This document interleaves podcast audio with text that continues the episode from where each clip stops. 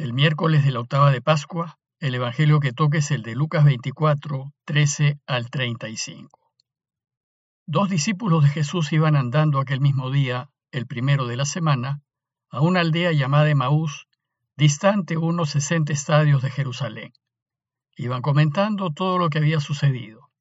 Y mientras conversaban y discutían, Jesús en persona se acercó y se puso a caminar con ellos. Pero sus ojos no eran capaces de reconocerlo. Él les dijo, ¿Qué conversación es esa que traen mientras van de camino?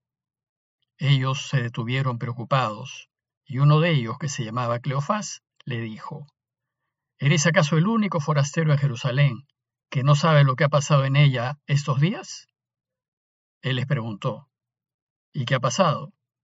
Le contestaron, lo de Jesús el Nazareno, que fue un profeta poderoso en obras y palabras ante Dios y ante todo el pueblo, cómo lo entregaron los sumos sacerdotes y nuestros jefes para que lo condenaran a muerte y lo crucificaron. Nosotros esperábamos que él fuese el futuro liberador de Israel, y ya ves, hace ya tres días que sucedió esto. Es verdad que algunas mujeres de nuestro grupo nos han sobresaltado, pues fueron muy de mañana al sepulcro no encontraron su cuerpo e incluso vinieron diciendo que habían visto una aparición de ángeles que les habían dicho que estaba vivo. Algunos de los nuestros fueron también al sepulcro y lo encontraron como habían dicho las mujeres, pero a él no lo vieron. Entonces Jesús les dijo, que necios y torpes son para creer lo que anunciaron los profetas. ¿Acaso no era necesario que el Mesías padeciera esto para entrar en su gloria? Y comenzando por Moisés y siguiendo por los profetas, les explicó lo que se refería a él en toda la escritura. Y acerca de la aldea donde iban, él hizo ademán de seguir adelante. Pero ellos le apremiaron diciendo, Quédate con nosotros, porque atardece, y el día va de caída. Y entró para quedarse con ellos. Sentado a la mesa con ellos, tomó el pan, pronunció la bendición, lo partió y se lo dio. A ellos se les abrieron los ojos y lo reconocieron, pero él desapareció. Ellos comentaron, ¿no ardía nuestro corazón mientras nos hablaba por el camino y nos explicaba las escrituras? Y levantándose al momento, se volvieron a Jerusalén, donde encontraron reunidos a los once con sus compañeros, que estaban diciendo, era verdad, ha resucitado el Señor y se ha aparecido a Simón.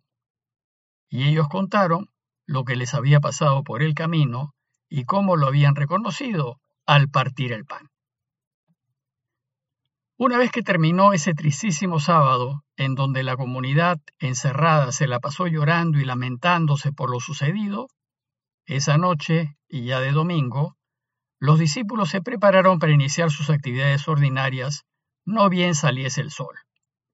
El proyecto que Jesús les había propuesto fue realmente extraordinario buscar que su Padre reine y que su reinado de paz y de justicia transforme el mundo entero. Y ellos lo habían seguido plenamente ilusionados con la posibilidad de que el mundo sea mejor si vivían como él quería. Pero lo mataron y su proyecto hasta ahí no más llegó. Sin el liderazgo de Jesús, seguir en la comunidad ya no tenía mucho sentido. Ante esta situación, el texto parece indicar que algunos decidieron dejar la comunidad y volver a sus pueblos de origen.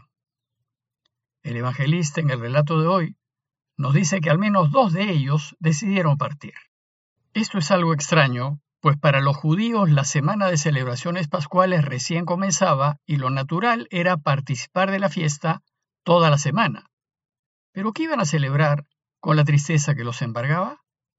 Parecía que lo mejor era partir y llorar la pérdida de Jesús en sus casas.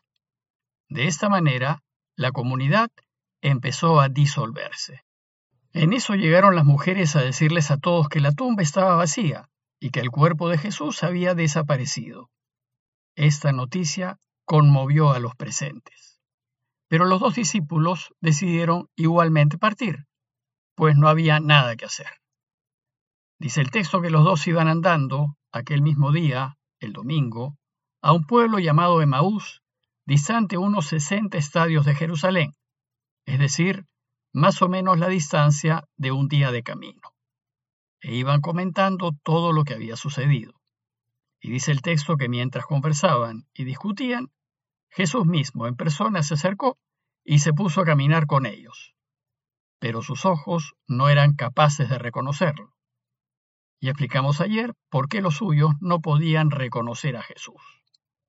Debemos tener presente que Jesús resucitado siempre camina con nosotros en el camino de la vida y nos podemos dar cuenta de su presencia en cualquier momento. Entonces, según Lucas, Jesús les dijo, ¿qué es lo que vienen conversando por el camino? Jesús los invita a hablar a modo de catarsis para que se desahoguen de la pena que llevan encima y así liberados puedan descubrir que vive. Ellos, nos dice Lucas, se detuvieron preocupados.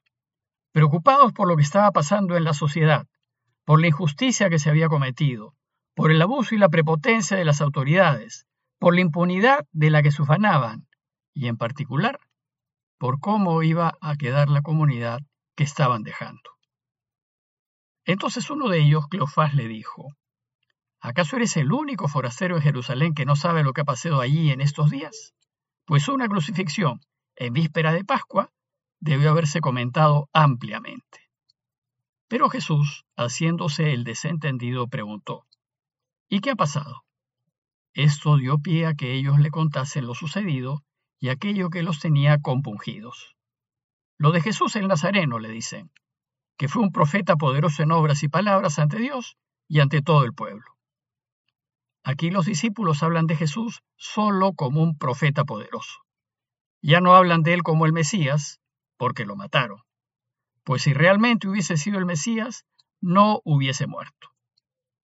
Va a ser su resurrección lo que hará que la comunidad, ya sin dudas en el corazón, lo reconozca y lo proclame el Mesías esperado, el Cristo.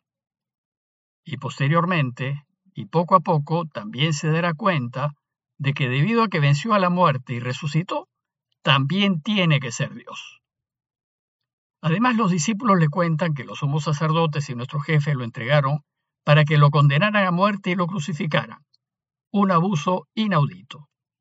Hasta aquí, los de cuentan los hechos que nosotros ya conocemos, pero también le hablan de sus esperanzas y frustraciones. Y le dicen, y nosotros esperábamos que Él fuese el futuro liberador de Israel. Nosotros lo creíamos el Mesías, creíamos que Él iba a echar de Israel a los invasores romanos, pero ya ves, hace ya tres días que sucedió esto. Es decir, lo mataron y todas nuestras esperanzas se vinieron al suelo. Y le cuentan también lo que descubrieron las mujeres esa misma madrugada. Algunas mujeres de nuestro grupo nos han desconcertado, pues fueron muy de mañana al sepulcro y no encontraron su cuerpo. Incluso volvieron diciendo que habían visto hasta una aparición de ángeles que les había dicho que estaba vivo.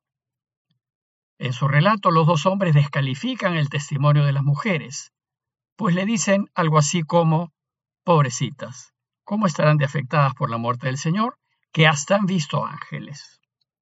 Sucede que en Israel el testimonio de una mujer no era de fiar, valía menos que el de un hombre.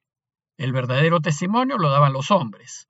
Por eso dice el texto que algunos de los nuestros fueron también al sepulcro, a ver si era cierto, y lo encontraron como habían dicho las mujeres.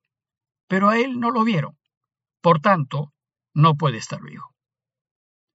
El texto nos dice que entonces Jesús les dijo, que necios y torpes son ustedes para creer lo que anunciaron los profetas.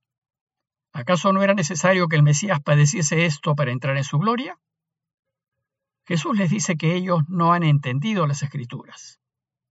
Y comenzando por Moisés y siguiendo por los profetas, les explicó lo que se refería a él en toda la escritura.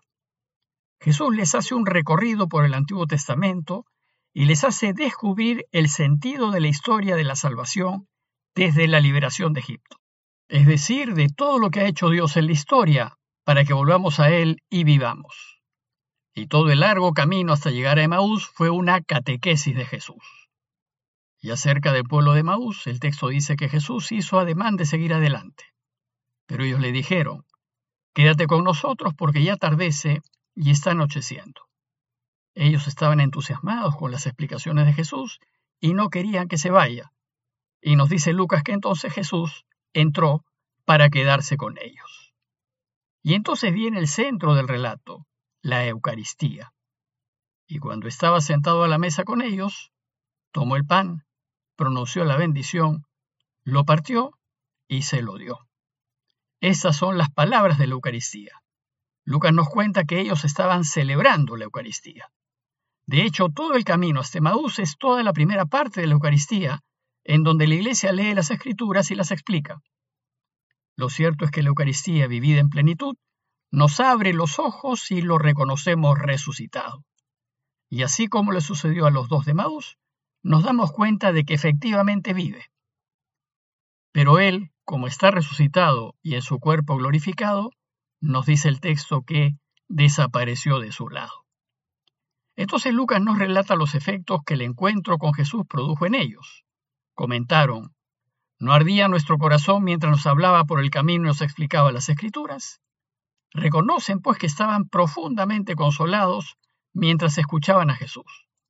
Y entonces inmediatamente se levantaron y regresaron a Jerusalén. Regresaron rápidamente en su vida, desafiando los peligros de la noche, las fieras, los ladrones. Eso ya no les importaba. Lo único que querían era contar lo sucedido. Y al llegar a la ciudad, los encontraron reunidos a los once con sus compañeros que estaban diciendo, es verdad, el Señor ha resucitado y se ha aparecido a Simón. Los once y el resto de la comunidad tuvieron también una experiencia de Jesús resucitado, y todo el lugar era una algarabía. Estaban felices, no cabían en sí. Entonces ellos también contaron lo que les había pasado por el camino y cómo lo habían reconocido al partir el pan, es decir, cómo lo reconocieron en la Eucaristía. Para concluir, deseo invitarlos a participar de ese reencuentro de discípulos o a ponernos en el lugar de ellos que se llenaron de alegría al experimentar la presencia de Jesús resucitado y dejarnos tocar y contagiar de esa alegría, pidiéndole a Dios que la certeza de la resurrección de Jesús nos llene de esperanzas el corazón y nos haga comprender que la vida y el bien siempre vencen a la muerte y al mal. Parroquia de Fátima, Miraflores, Lima.